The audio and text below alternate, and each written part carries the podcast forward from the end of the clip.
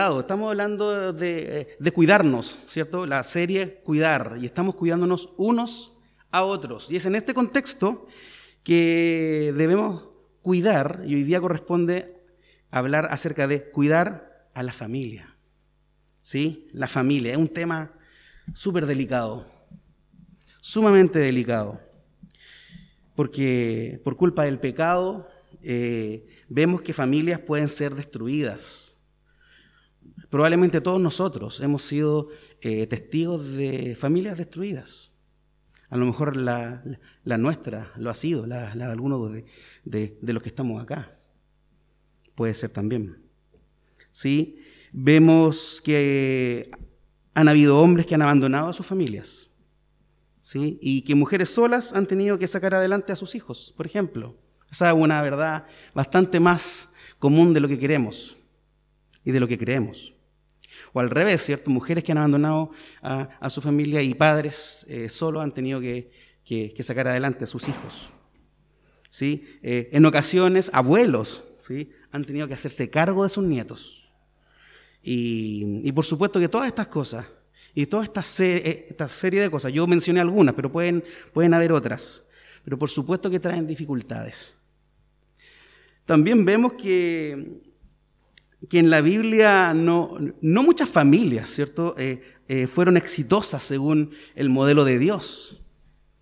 ¿Sí? Eh, debido a influencias paganas y por supuesto que el pecado de, de los hombres, muchos, muchos hombres de Dios practicaron la poligamia, por ejemplo. ¿Sí? O cayeron en adulterio o en violencia. Eso lo vemos en la Escritura. ¿Sí? Jesús mismo, Jesús mismo nos, mencionó eh, en cuanto al costo de ser discípulos, eh, ¿cierto? En cuanto a lo difícil que es seguirlo, él, él indicó que vine a poner al hombre contra su padre, a la hija contra su madre, a la nuera contra su suegra. Esto en Mateo 10. ¿Sí? o sea, incluso en, en seguir a Jesús vemos dificultades familiares. ¿Sí? Hasta Jesús dijo que sería difícil. Nadie dijo que era fácil, ¿cierto? ¿Quién dijo eso? Eh, Coldplay. Me dio sueño ya. no, perdón, aquellos que les gusta esa ¿Ya? Entonces ahí estamos nosotros, de repente aparecemos nosotros, ¿cierto? Que nos casamos y tenemos un deseo de formar una linda familia, según el modelo de Dios, el modelo creacional, y con mucha esperanza y nos damos cuenta que tenemos una ensalada en la cabeza. ¿Sí? Nos damos cuenta al momento de, no sé, discutir con nuestra esposa, discutir con nuestro esposo, nos acordamos de las discusiones que nosotros vivimos cuando éramos hijos en nuestros hogares. Y chuta. Y de a poco nos damos cuenta que estamos repitiendo el mismo patrón. Y decimos, pucha, no, no queremos esto. ¿Sí? Eh, o cuando, mm, cuando debemos criar a los hijos y nos vemos, estoy haciendo con mis hijos las mismas atrocidades que a lo mejor mis padres hicieron conmigo y que yo juré y le juré en su cara a mi, a mi mamá nunca hacer. Y ahí nosotros nos vemos, oh, chuta, es muy difícil. ¿Sí? Es, un tema, es un tema delicado. Yo sé que aquí hay gente que está a punto de incluso de casarse, así que igual es lindo el matrimonio. es, bonito, es bonito, pero, pero es difícil. Hay que trabajar, hay que trabajar. ¿Sí? Eh, entonces estamos en desventaja y, y es claro que necesitamos al Señor. Sin el Señor es imposible. Eh, vivir en familia, vivir en comunidad. Es imposible, hermano. Sin el Evangelio en nuestras relaciones familiares es tremendamente difícil agradar a Dios con nuestras familias. Y dado esto, vamos a estudiar el texto de Pablo que, leyó mi hermano Johnny. ¿Mm? Oremos primeramente. Señor, te damos infinitas gracias, porque por tu gracia estamos aquí. Por tu gracia tenemos familias. Por tu gracia nos amamos con nuestras esposas, con nuestros hijos, con padres, con abuelos, con tíos, con primos. Si fuera natural, estaríamos todos solos, porque no sabemos cómo hacerlo. Pero te damos las gracias, Señor, porque tú permites que la vida en familia sea llevadera y sea plena en muchos casos. Ayúdanos, Señor, porque en todas las familias aquí representadas tenemos mucho que trabajar, tenemos mucho que mejorar. Los que somos esposos, las que son esposas, los que son hijos, todos, Señor, tenemos mucho que mejorar y estamos al debe, y primeramente al debe contigo, Señor. Así que es por esto que te pedimos perdón también primeramente a ti. Y enséñanos, Señor. Enséñanos esta tarde, enséñanos este texto que probablemente lo hemos escuchado muchas veces, pero que siempre es fresco a nuestros oídos y que también sea vivo en nuestros corazones. En el nombre de Jesús, amén.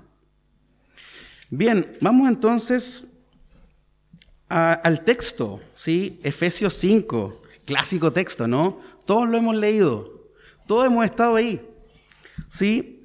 Y, parte con una verdad universal, ¿sí? Que a veces pasamos por alto cuando estudiamos el texto. El versículo 21 dice, sométanse unos a otros por reverencia a Cristo, dice la NBI, ¿sí? Y este es el inicio y así como los predicadores tienen tres puntos, cinco puntos, cuatro puntos, yo tengo un punto, que es este. Así que esa es la predicación, hermanos. no, mentira. Pero este es el punto de la predicación. Sométanse unos a otros por reverencia a Cristo.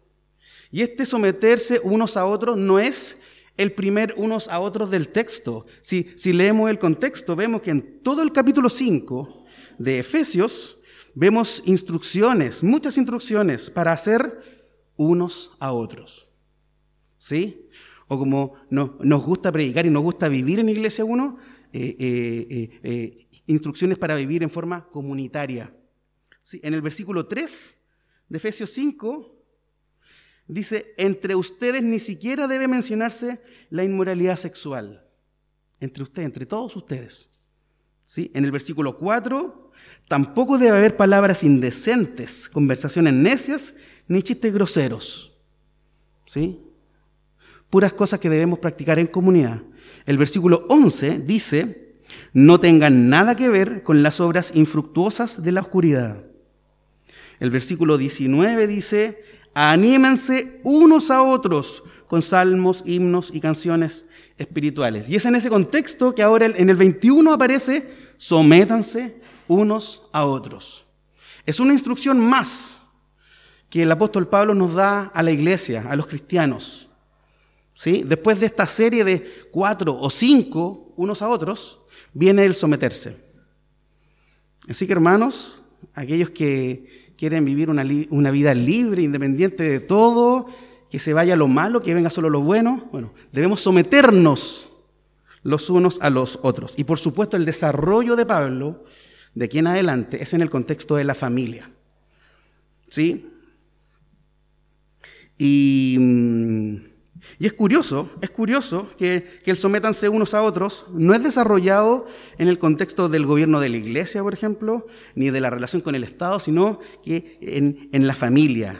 a, Pablo le importaba mucho, él veía, él plantó iglesias, visitaba iglesias, le escribía cartas a iglesias, los hermanos venían con problemas a Pablo, porque habían dificultades familiares. ¿sí? Y aparentemente el, problema de la sumisión era un tema eh, problemático en, la iglesia, en la iglesia de Éfeso en particular. Entonces Pablo, en su inspiración divina, él fue inspirado por el Espíritu Santo, y en esta inspiración él comprende lo difícil de las relaciones familiares. ¿Sí? Y a mí me impresiona que cuando, cuando este texto se toca, el versículo 21 pasa así colado. Y nos vamos al tiro aquí a que la mujer debe someterse al marido. Amén, dicen ahí. ¿Sí? Pero ¿cuál es, es el principio de esta porción? Sométanse todos, a todos. Y aquí vamos a ver cuatro, cuatro, cuatro eh, eh, eh, sométanse o especies de sométanse que el, que el apóstol nos, nos, nos indica a nosotros. ¿Sí? Y los dos primeros son evidentes, el, esposo y la esposa, ¿no? Entonces, aquí eh, lo primero que nos indica Pablo, sigo en el 21, lo primero que le indica Pablo es que ambos, esposo y esposa, deben someterse el uno al otro. ¿Cuántas veces hemos escuchado que la mujer debe someterse al varón? Y eso es una verdad, lo vamos a leer más adelante. Pero ¿cuándo hemos hablado que el varón debe someterse a, la esposa? Yo he escuchado atrocidades como una, una hermanita muy querida por mí diciendo, no, yo a mi marido le pregunto hasta la lechuga que voy a comprar. La lechuga la elige él, porque él es mi cabeza. Chuta, ¿ya? ¿Será tan así? ¿Será tan así que ella no, tiene ningún poder de decisión, que todas las decisiones pasan por el marido? Porque eh, eh, eh, la mujer debe someterse a, su marido en todo. Entonces, hermanos, vamos a ver los énfasis que hace Pablo. Bajo el principio de todos, deben, todos deben someterse a todos, vamos a ver énfasis. Y los dos primeros énfasis son que el esposo es cabeza y que la mujer debe ser amada. ¿Sí?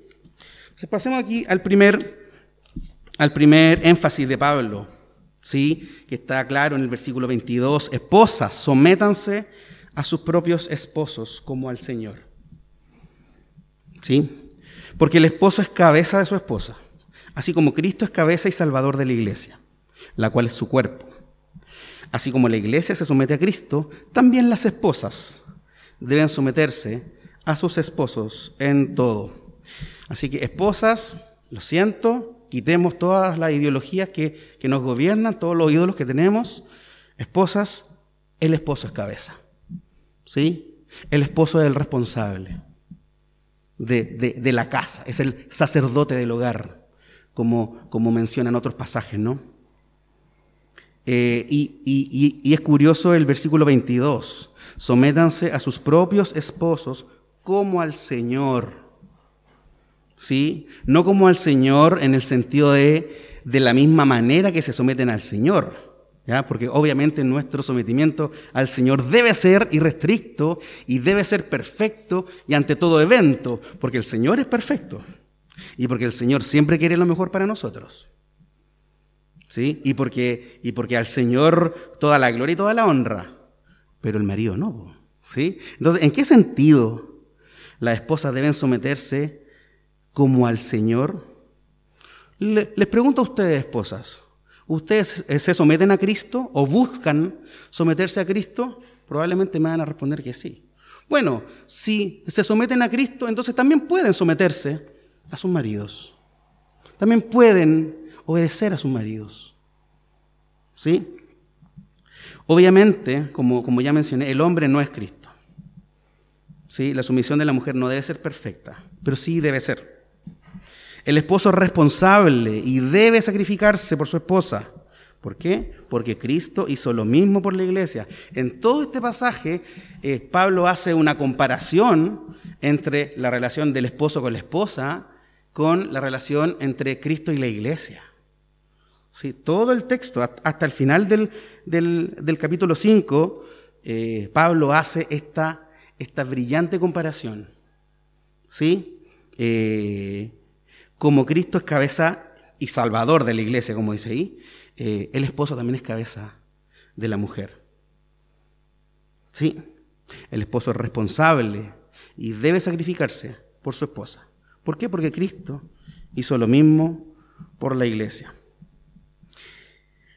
Pero por supuesto que no queda ahí el, texto, ¿no? En el versículo 25 dice, esposos, amen a sus esposas. Así como Cristo amó a la iglesia y se entregó por ella. O sea, esposos, la, esposa debe ser, debe sentirse y necesita ser amada por ti. Wow. ¿Sí? La esposa debe ser, debe sentirse y necesita ser amada por ti. ¿Sí? Eh, ¿De qué manera? Como Cristo ama a la iglesia. ¿Cómo es esto? Eh, cuando hablamos del Evangelio, cuando hablamos de, que Jesús nos, escogió, Dios nos escogió y nos miró y tuvo misericordia, nosotros nos sentimos amados. De hecho, hicimos hasta una serie, ¿no? Amados. ¿Por qué? Porque cuando nadie, cuando nadie nos amó, cuando todos nos desecharon, Cristo nos amó. ¿Sí? Y por eso nos sentimos amados y amadas. Bueno, eso debe ocurrir en el matrimonio. Esposo, cuando tu esposa llegue del trabajo triste, porque tuvo un mal día, ¿sí? Porque su jefe eh, la maltrató, ¿sí? O porque en la calle ocurrió algo, algo malo. Bueno, cuando ella se sienta súper eh, no amada, debe llegar a casa y tu marido debe amarla. Debe amarle y debe abrazarle y decirle, eh, te amo, te amo. Aunque nadie te ame, aunque tú sientas que nadie te ame, yo te amo. ¿Sí? Porque el Señor nos unió. ¿Sí? Ahí debe estar el, el esposo, cuando todos la rechazan. ¿Sí? El amor debe ser sacrificial. Esposo, debes sacrificarte por tu esposa. ¿Por qué? porque así fue y sigue siendo el amor de Cristo por su iglesia. y, aquí, y aquí Pablo podríamos decir que se, que, se queda un rato en la relación entre Cristo y la iglesia, ¿no? ¿Sí? Eh, Cristo amó a la iglesia, se entregó por ella para hacerla santa, la purificó, lavándola con agua mediante la palabra, para presentársela a sí mismo, ¿cierto? Como una iglesia radiante, sin mancha ni arruga, ni ninguna otra imperfección, sino santa e intachable. De esa manera, dice el 28, asimismo, el esposo debe amar a su esposa como a su propio cuerpo, como a sí mismo. ¿Sí? Eh, el esposo debe amar a su esposa como a sí mismo. ¿Sí? ¿Por qué? Porque son una sola carne. ¿Sí? Debe amar a la esposa porque en el fondo se está amando a sí mismo porque son una sola carne.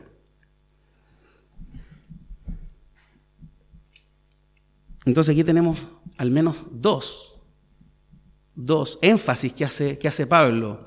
Pregunta, ¿el hombre necesita ser amado? Por supuesto que sí. Por supuesto que sí. Por eso, por eso indico que el principio es sométanse unos a otros.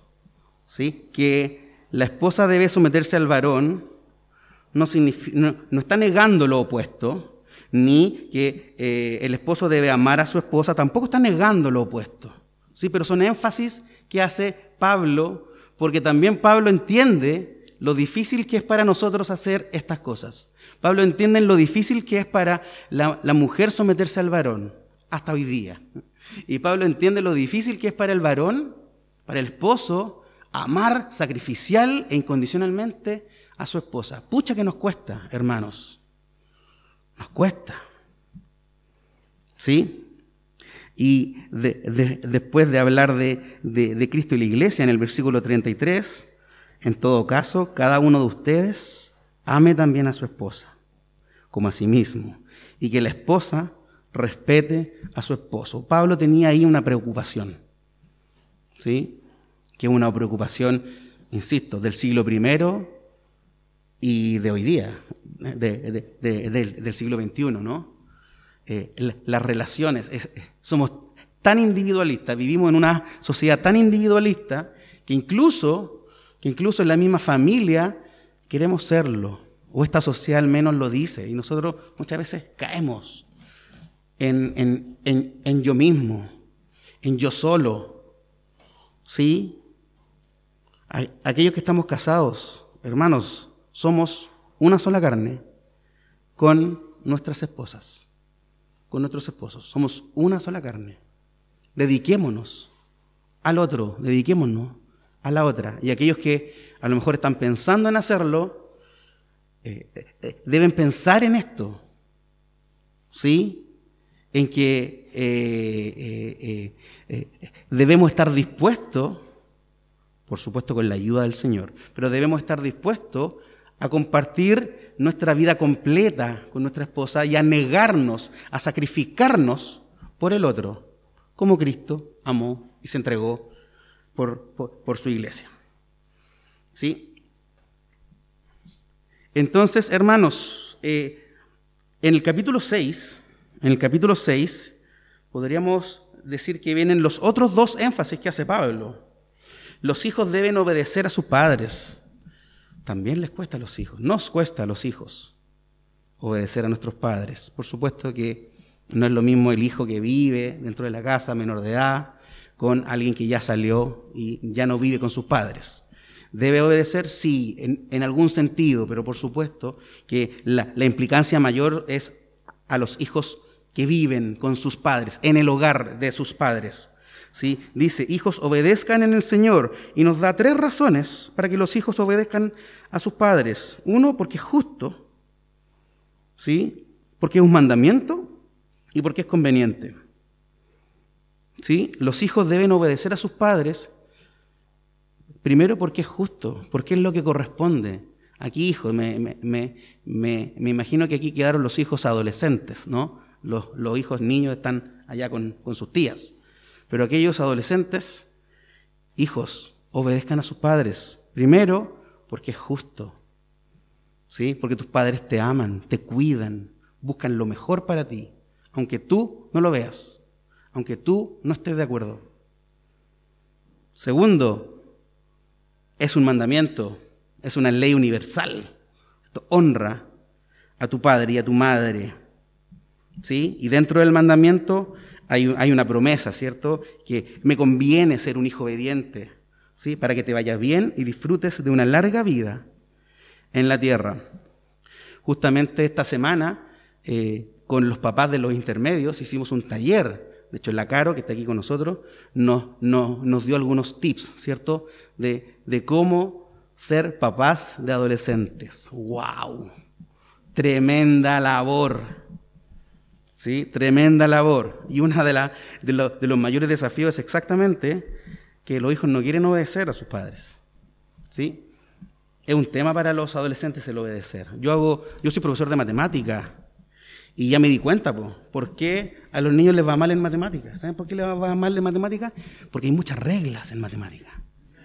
¿Sí? Si suman antes de multiplicar, no, fueron buenos, ¿cierto? Entonces, de hecho, un alumno esta semana me dijo, profe, no sigo ni las reglas de mi casa y voy a seguir las reglas de, la, las reglas de los signos. Y yo pensé, wow, ahí está.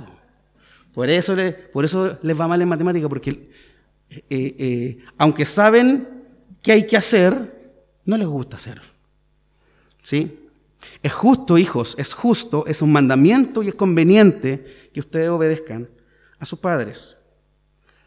Y finalmente podríamos decir que hay un cuarto énfasis de una especie de sumisión en el versículo 4 que dice, y ustedes padres no hagan enojar a sus hijos sino críenlos según la disciplina e instrucción del Señor.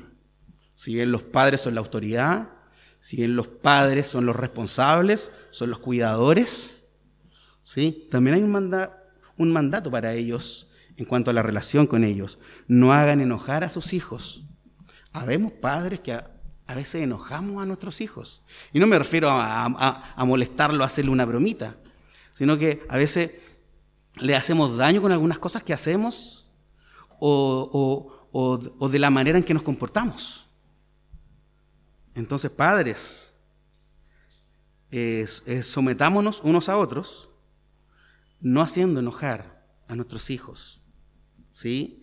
Eh, eh, eh, los que somos cristianos, nosotros, lo, más cercano a Cristo que tienen nuestros hijos, que viven en, en casa, somos nosotros.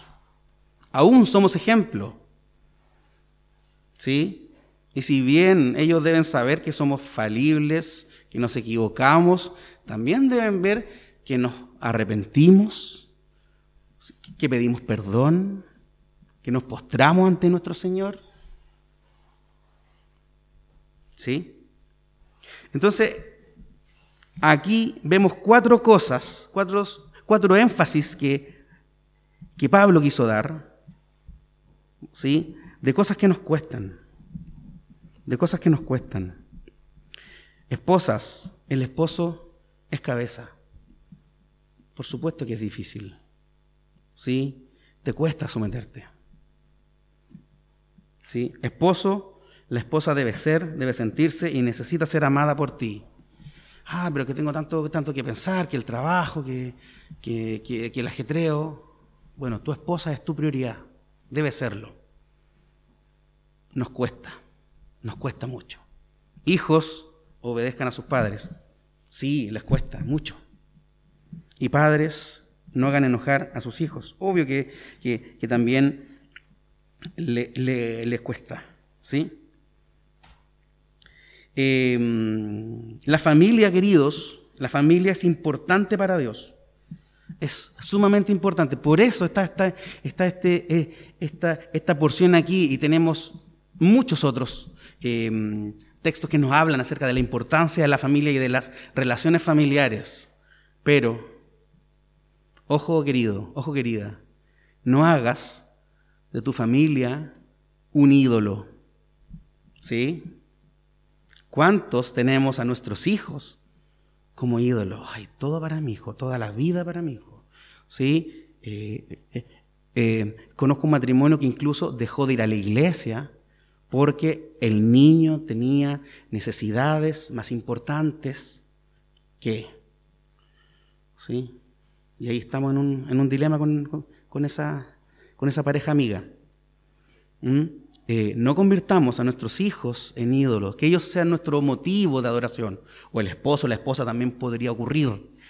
Pero me parece que en el mundo de hoy es más probable que los hijos sean nuestros ídolos en vez de Cristo, reemplazar a Cristo por ellos, el bienestar de ellos, ¿sí? las actividades de ellos. Así que, ojo, la familia es importante. ¿Sí? Eh, en, en las iglesias nos preocupan las familias y su bienestar. Pero ojo familias, Cristo es nuestro Señor. ¿sí? A Él sea la gloria, a Él sea la honra, no a, los miembros de, nuestra familia. ¿Sí? ¿Por qué? Porque todo es para la gloria de Él. Queridos, em, quizás venimos de un pésimo contexto. Sí, quizás no tuvimos una buena infancia. A lo mejor no tenemos un buen, un buen, un buen ejemplo de padre o madre. ¿Sí? O a lo mejor eh, tenemos, tenemos un buen ejemplo, pero, pero de repente nos acordamos, oye, no, mi mamá hizo esto, mi papá hizo esto. ¿Sí? Y a veces hay cosas que vuelven a nosotros, ¿no? Después de un tiempo que habíamos olvidado, y vuelven, oye, sí, yo viví esto. Como ya dije, a lo mejor venimos de un contexto de violencia, de abandono, de engaño, de gritos, de apariencias, de guardar la compostura, ¿sí? de lujos vacíos. A lo mejor tu, tu infancia, tu, adolescencia no fue la mejor en el contexto familiar. No lo sé. Pero ahí está Cristo. Ahí está Cristo amándote, aún amándote, aún perdonándote, perdonando a su iglesia, perdonándonos a nosotros, porque a lo mejor también nosotros hicimos daño. ¿Mm? No simplemente nos hicieron daño, a lo mejor nosotros hicimos daño. ¿Sí?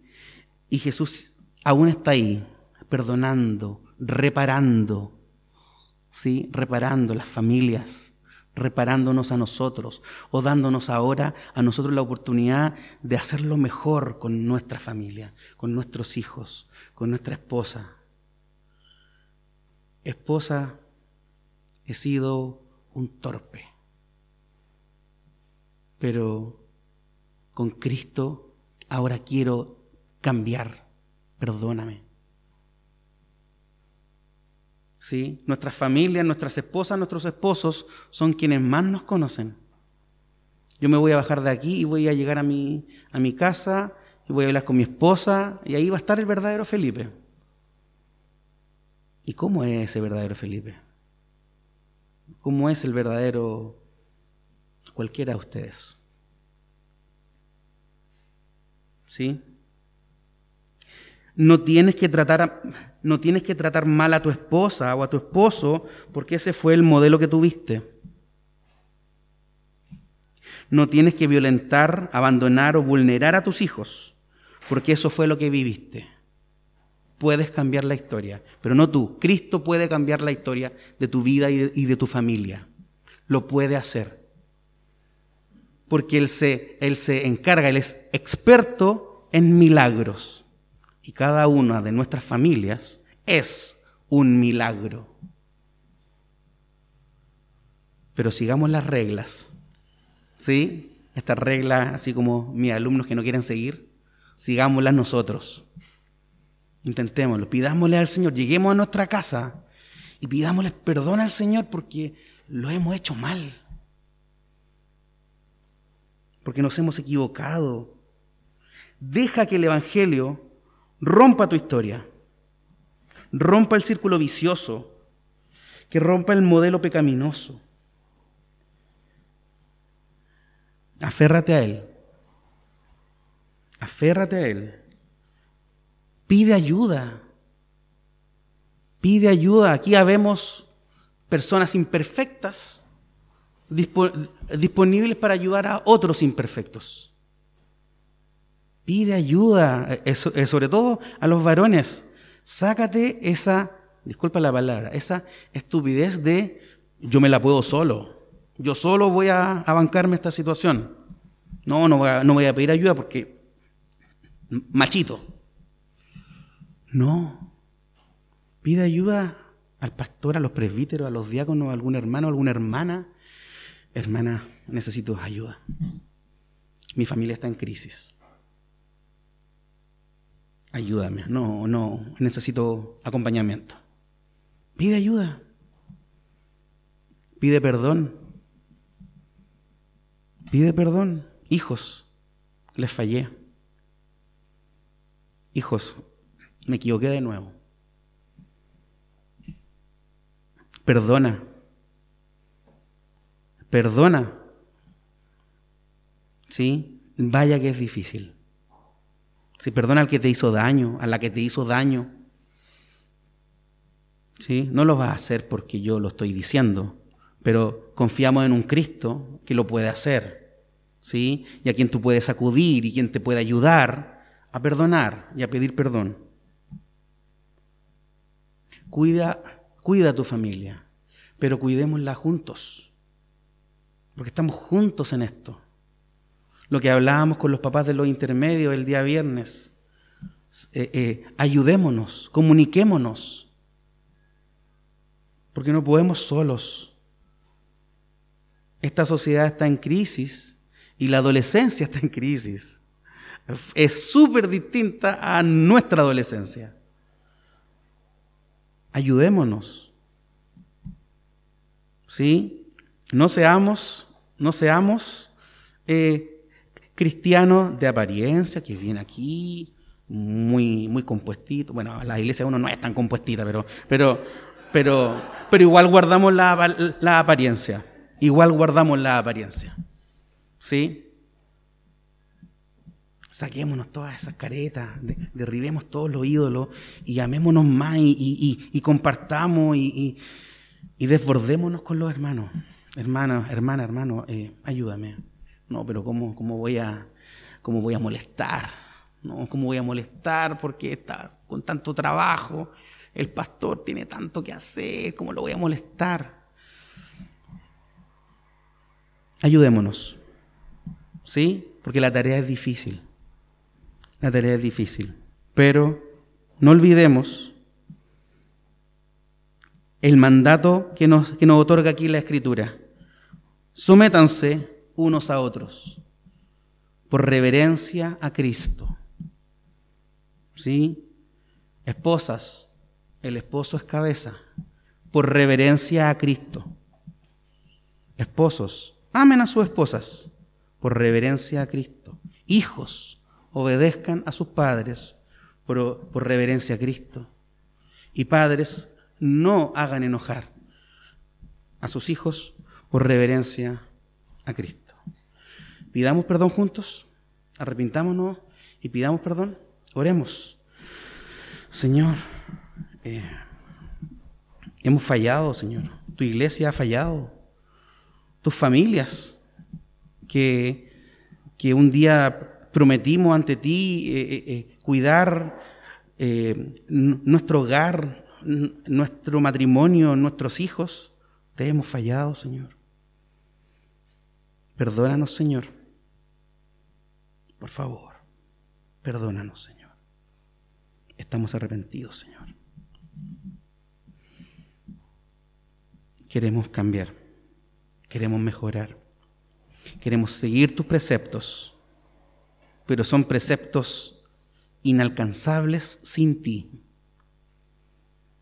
Son preceptos antinaturales porque son dictados por ti, Señor. Y porque tú sabes que es lo mejor para nosotros. Cuida a la familia. Enséñanos, Señor, a, a amarnos mejor, a que el amor, a que el perdón, a que la gracia inunde nuestras relaciones y si a lo mejor hoy día entre nosotros incluso hay personas con familias con falta de perdón, rotas, en crisis, Señor, repara lo que haya que reparar, reconcilia lo que haya que reconciliar.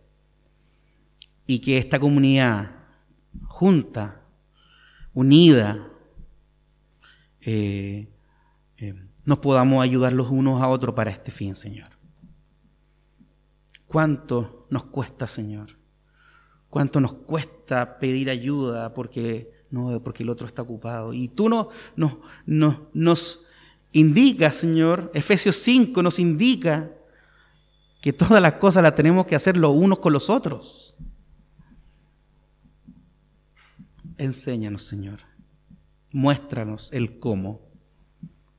Porque sin ti es imposible. Sin ti rompamos todas las familias. Pero contigo, Padre, tenemos esperanza. Ayúdanos, Señor. Ayúdanos a los esposos. Ayúdanos a ser más amorosos, Señor. A ser más atentos, Señor. a, a a amar verdaderamente como tú amaste y, como tú amas a, tu iglesia, ayúdanos a amar, a sacrificarnos, Señor, a entregar tiempo, a postergarnos, a negarnos por la esposa. Te lo ruego, Señor. A los que son hijos, enséñales, Señor, ayúdales a obedecerte.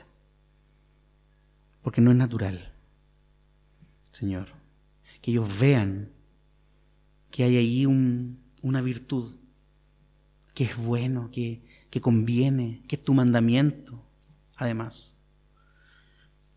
Y que nos sometamos los unos a los otros. Todo esto te lo pedimos. En el nombre de Jesús. Amén.